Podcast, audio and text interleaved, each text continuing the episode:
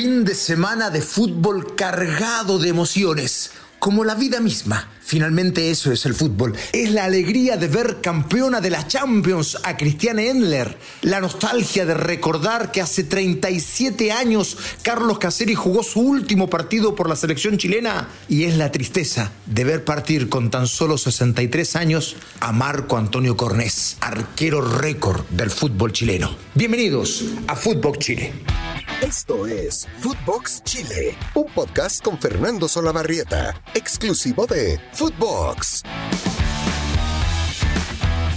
lleno, lleno de emociones. Sí, tal cual. Así ha sido este fin de semana que queremos compartir con ustedes eh, desde el Campeonato Nacional, además, ¿ah? Porque hay un triple empate en la punta de la tabla de posiciones. Colo Colo empató con O'Higgins 1-1 y entonces dio la posibilidad a la Unión Española que venció a Coquimbo y a Ñublense que le ganó a Curicó de compartir la tabla de ubicaciones. Colo Colo, Unión Española y Ñublense lideran con 28 puntos la tabla. A continuación queda Curicó con 22 unidades y Cobresal con 21. Y ojo con este dato, porque salvo Colo Colo, cuyo técnico es Gustavo Quinteros, argentino nacionalizado boliviano, el resto de los equipos que lideran la tabla de posiciones lo hacen con técnicos chilenos. Unión Española con Bravo, Ñublense con García, Curicó con Muñoz y Cobresal con Huerta. Buena campaña de los técnicos chilenos en este año. Habitualmente despreciados por las dirigencias de los clubes nacionales, me parece que en esta temporada han demostrado que hay capacidad en los técnicos chilenos y que solo falta que les den la oportunidad y la confianza de dirigir planteles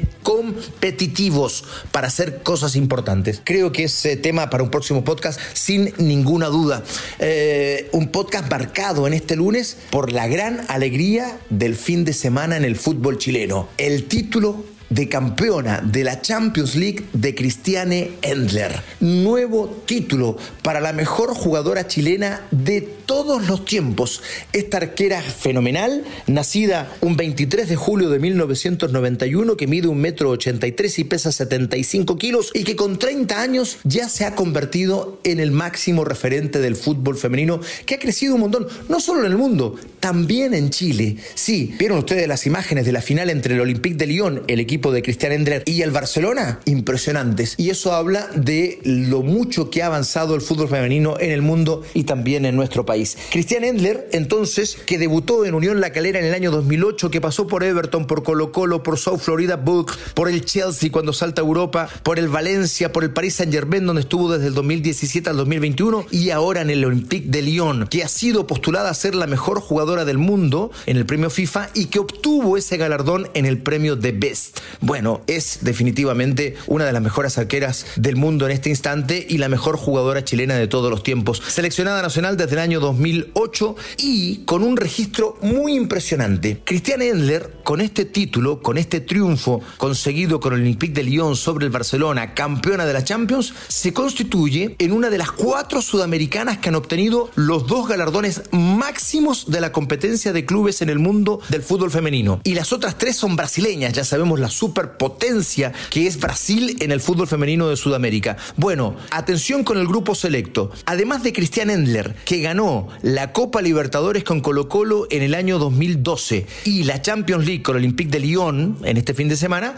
se agregan Marta la que por muchos años fue la mejor jugadora del mundo, que ganó con el Santos en el 2009 la Copa Libertadores y con el Umea de Suecia en el 2004 había ganado la Champions. Se une a Rosana, que había ganado con el Olympique de Lyon en el 2012 eh, la Champions y con el Sao José en el 2014 la Copa Libertadores. Y finalmente Cristiane, que en el Santos había obtenido la Copa Libertadores en el 2009 y en el Turbine Postbomb, que es un equipo alemán, había ganado la Champions en el 2005. Felicitaciones. Cristian Edler no solo consigue un título fenomenal, sino que además se inscribe en la historia ya no del fútbol femenino de Chile, en la historia del fútbol femenino sudamericano, en este selecto grupo que acabamos de detallar. Pero esta, que fue la gran alegría del fin de semana, también se mezcló con la nostalgia y la melancolía del recuerdo de un partido muy, pero muy importante, ocurrido un 21 de mayo de 1985, el último partido de Carlos Humberto Caselli jugando por Chile. Fue un amistoso frente a Brasil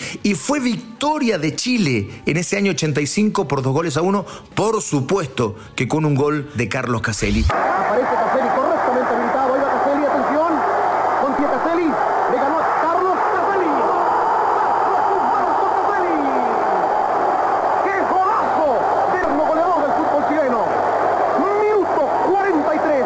Carlos Caselli para Chile. que había debutado en el fútbol un 14 de febrero de 1967 en un amistoso frente a Peñarol, cuando reemplazó a Mario Moreno, el famoso superclase. Cinco meses después hacía su estreno oficial en un partido oficial frente a Santiago Morning. Sería empate 0 a 0. Y apenas dos años y tres meses después, un 28 de mayo de 1969, jugaba su primer partido por la selección frente a Argentina en el Estadio Nacional. En aquel empate 1-1 frente a Argentina. Y de allí en más nacería una historia fenomenal de uno de los mejores jugadores de todos los tiempos con la camiseta de la selección chilena. Una historia de amor que duró 16 años. ¿Pero qué digo 16? 16 oficiales. El amor continuó del fútbol chileno hacia Caselli, de Caselli hacia la selección nacional y hacia el fútbol de nuestro país. 16 años jugó por la selección hasta que anotó ese gol en el minuto 43 y fue reemplazado en el segundo tiempo de ese partido del 21 de mayo de 1985 por Osvaldo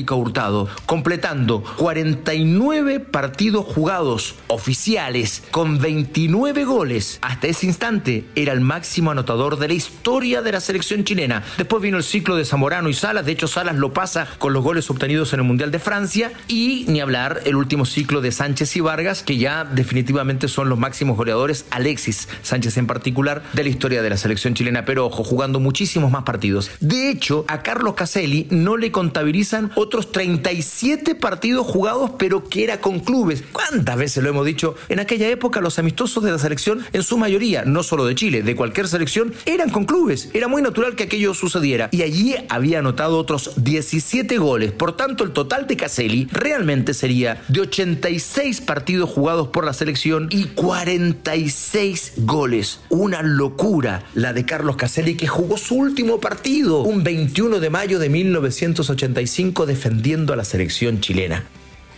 A Carlos le decían el gerente, el chino, el rey del metro cuadrado. Y alguna vez le preguntaron, Carlos, su profesión, ídolo, respondió, con esa particular personalidad que por cierto le servía dentro de la cancha. Un jugador que comenzó siendo puntero derecho y que después, como nueve, hizo la historia más notable de su carrera y una de las historias más notables del fútbol chileno.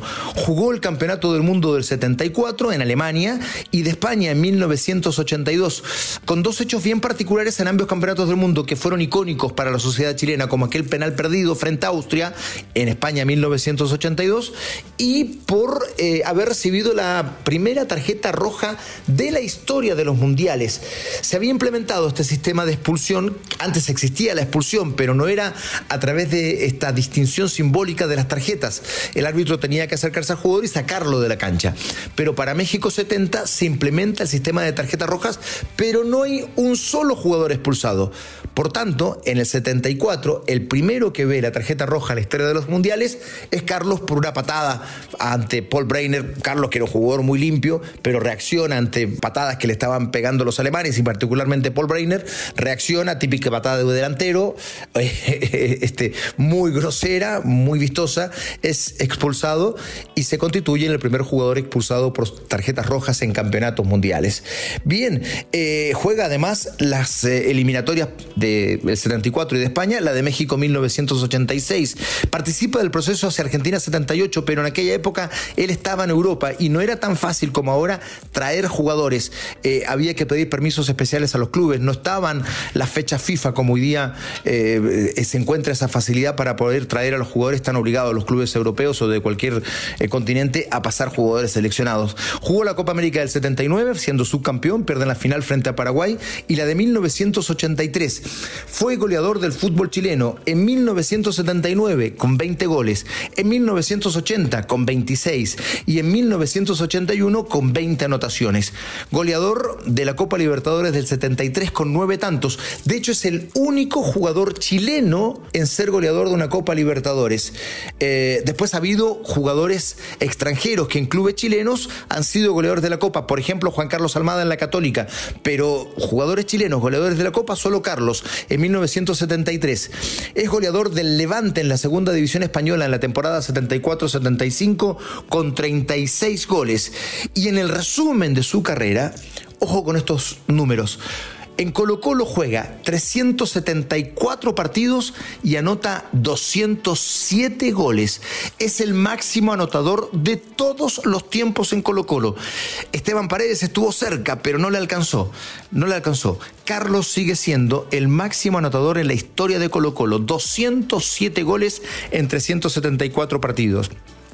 En el Levante jugó 58 partidos y anotó 41 goles. En Español de Barcelona 61 partidos y 29 goles. Y ya después, eh, al borde del retiro, cuando va a Barcelona de Guayaquil, después de haberse ido de Colo Colo en el año 1986, juega 10 partidos y anota 5 goles. Carlos Caselli es campeón con Colo Colo en 5 oportunidades.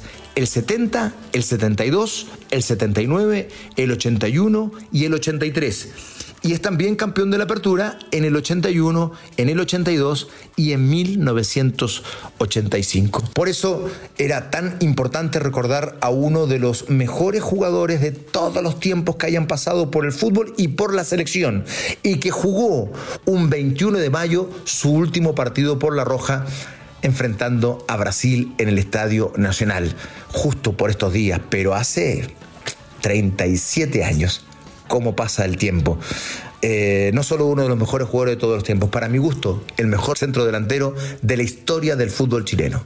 Sí, con todo el respeto para Zamorano y también para Marcelo Salas. Eh, Carlos era un jugador fenomenal y nos aporta esta cuota de nostalgia y de melancolía en el momento en que también había una tristeza grande que se mantiene en el fútbol chileno porque apenas a los 63 años, muy joven, partió Marco Antonio Cornés, nacido en Quilpué el 15 de octubre de 1958 y que falleció este fin de semana víctima de un cáncer. Jugó en Palestino, en Linares, en Magallanes, en la Universidad Católica, en Antofagasta, en Regional Atacama, en Everton, en Iquique, en Coquimbo. Debutó con apenas 17 años en Palestino. Fue campeón, de hecho, con el cuadro árabe en 1978 y también campeón con la Universidad Católica en 1984 y 1987. Estuvo en la selección nacional desde el proceso hacia España 1982 hasta 1995. Todos esos años en la selección nacional. De hecho, fue el tercer arquero del Mundial de 1982, el, equipo mundialista. Él, sin embargo, debuta en julio de 1983, ¿no? O sea, él no alcanza a debutar con la selección, pero va al Mundial igual, como tercer arquero. Y después, el 19 de julio de 1983, debuta defendiendo el arco de Chile frente a Bolivia y gana la selección por dos goles a uno. Y se despediría de la selección un 28 de mayo de 1995 ganando en Canadá, a Canadá, a los locales, por dos goles a uno. Y yo tuve la suerte de estar en ese campeonato. Fue un cuadrangular dirigido, la selección, el equipo rojo, por eh, Javier Ascargorta. Gana Chile ese cuadrangular y yo tuve la suerte de compartir mucho con Marco, que era además el capitán de esa selección y yo era un reportero que recién empezaba y conté con la gentileza, el cariño, la generosidad de un gran, gran arquero, gran jugador pero una muy linda persona, alguien muy cercano, muy simpático, muy alegre, muy buen compañero. En fin, no hay jugador, no hay compañero que haya estado con él en un camarín que no lo recuerde como una extraordinaria persona. Y para terminar y para despedirlo como corresponde y como él se lo merece, digamos que él es dueño de un récord que será muy difícil de batir es el arquero que más goles ha anotado en el fútbol chileno. 24. 20 en campeonatos nacionales y 4 en campeonatos de apertura. 24 goles anotados por Marco Carnés. Será un registro difícil de batir y será uno de los legados que dejará en el fútbol chileno. El otro, y el más importante, el de un hombre de bien. El recuerdo de un hombre bueno que nos dejó muy pronto. Hasta siempre, querido Marco. Que en paz descanses. Esto fue Fútbol Chile. Abrazo grande para todos. Esto fue Footbox Chile con Fernando Solabarrieta, podcast exclusivo de Footbox.